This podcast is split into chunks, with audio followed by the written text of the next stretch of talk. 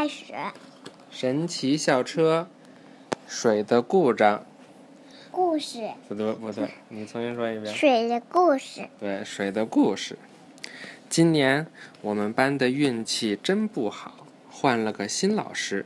这位新班主任就是福瑞斯小姐，全校最古怪的老师。我们更习惯叫她卷毛老师。请讲。这个是第一集。嗯，对。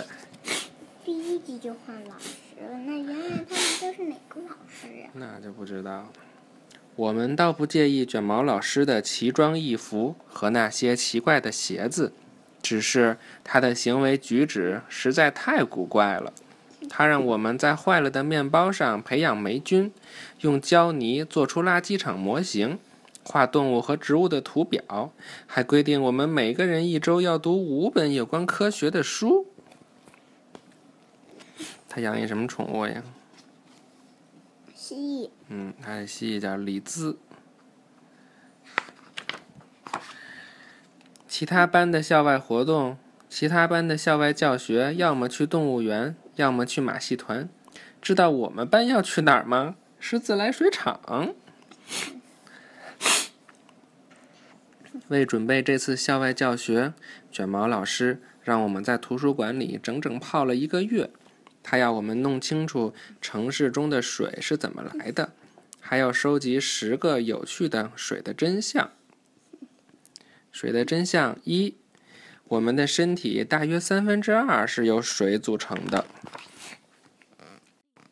那辆老校车正在停车场里等我们。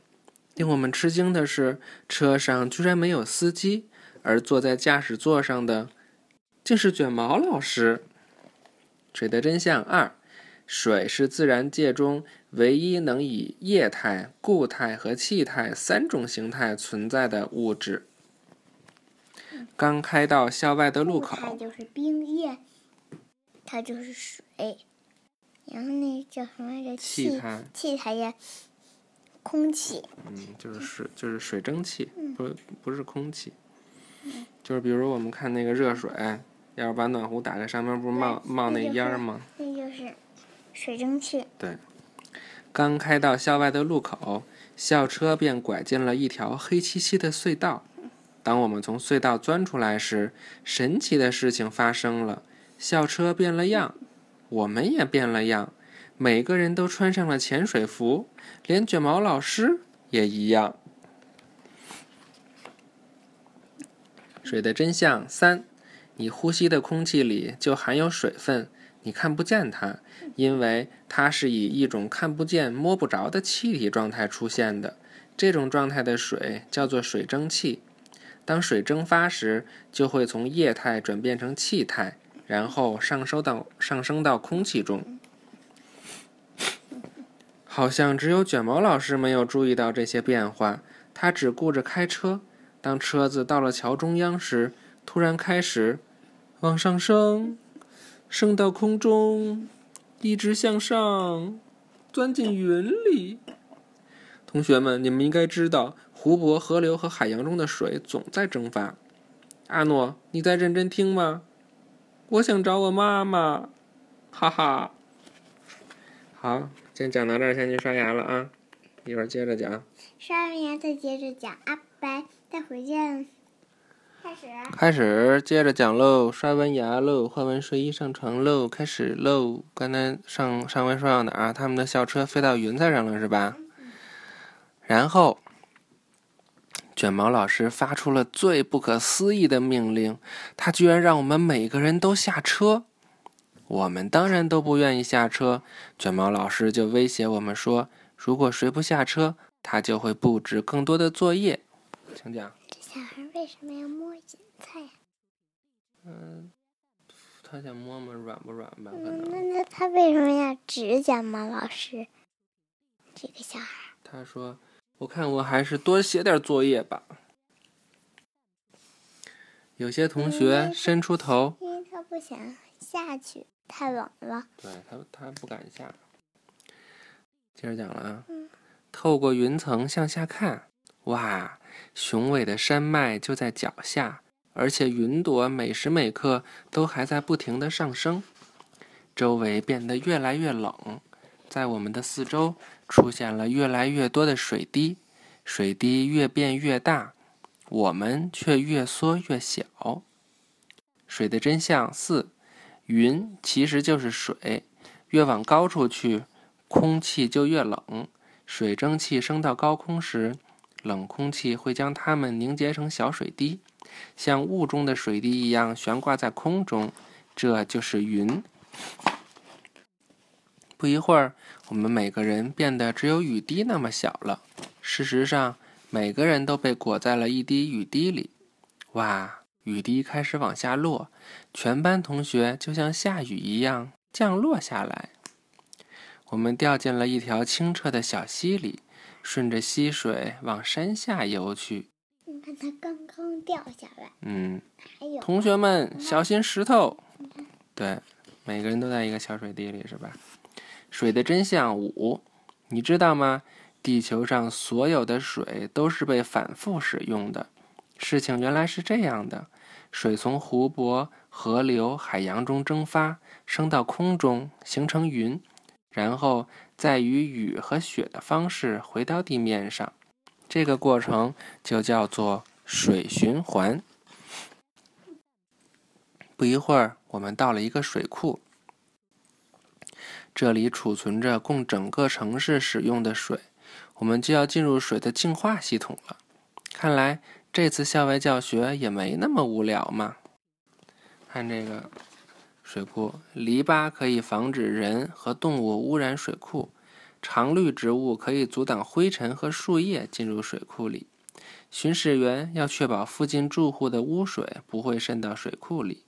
巡视员还要保证有毒的垃圾不能被倒在水库附近。我们到水库了，同学们，跟着我去净化系统吧。一些和水有关的词：水库是储存水的地方。净化就是把水变干净的过程。水库里的水有点浑，我们身上沾了不少泥沙。卷毛老师大声喊：“快，跟我一起去混合池，把你的头发弄得别别挡眼睛。”在混合池里，一大块一大块叫明矾的东西被加入水中。在水中，明矾形成的胶冻状的东西把灰尘和泥土都粘在上面。形成一团一团的脏东西。混合池、沉淀池。卷毛老师又发出了指令，又发出了命令。现在去沉淀池。他说什么呀？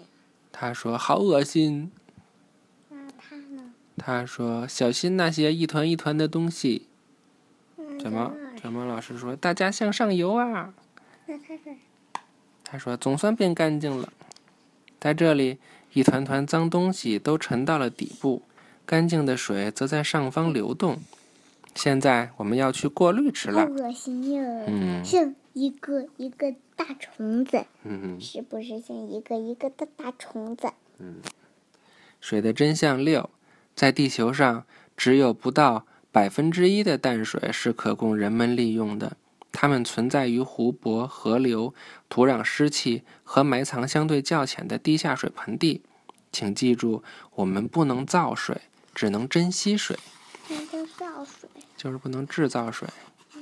这里就是由沙子和砾石组成的过滤池，它们可以将任何残留在水中的杂质过滤掉。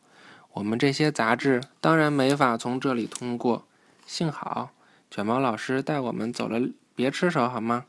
另一条特殊通道，脑袋挡着我了。水从过滤池流出来之后，就变得清澈透明、闪闪发亮了。同学们，这层层沙子和砾石能把能过滤掉水中残留的最细微的杂质。一些和水有关的词：杂质是指脏东西、灰尘或病菌等不应该出现在一杯水里的东西。嗯，你看，他就是那个大细菌。嗯哼，这一小朋友，其实他说什么呀？他说什么呀？他他先说的，他说：“我可不想在水杯里看到你。”他说：“我也一样。”在水，这个细菌吧。在水从过滤池流向储水罐的管道中，氯被加入水中。氯能杀死任何残留在水中的病菌。水管里还放入了微量的氟化物，用来防止蛀牙。现在水已经流过了整个净化系统。我们以为这次的校外教学就此结束，可卷毛老师还另有主意。大家一起进入储水罐吧！他大声说。我们还没搞清楚发生了什么事情呢，就已经被冲出了储水罐，进入了城市输水管道。水的真相七：过滤后的水并不一定就是干净的，水里可能还含有致病的病菌。什么叫治病？治病就是可以引起你得病。爸爸，嗯，你看，他们从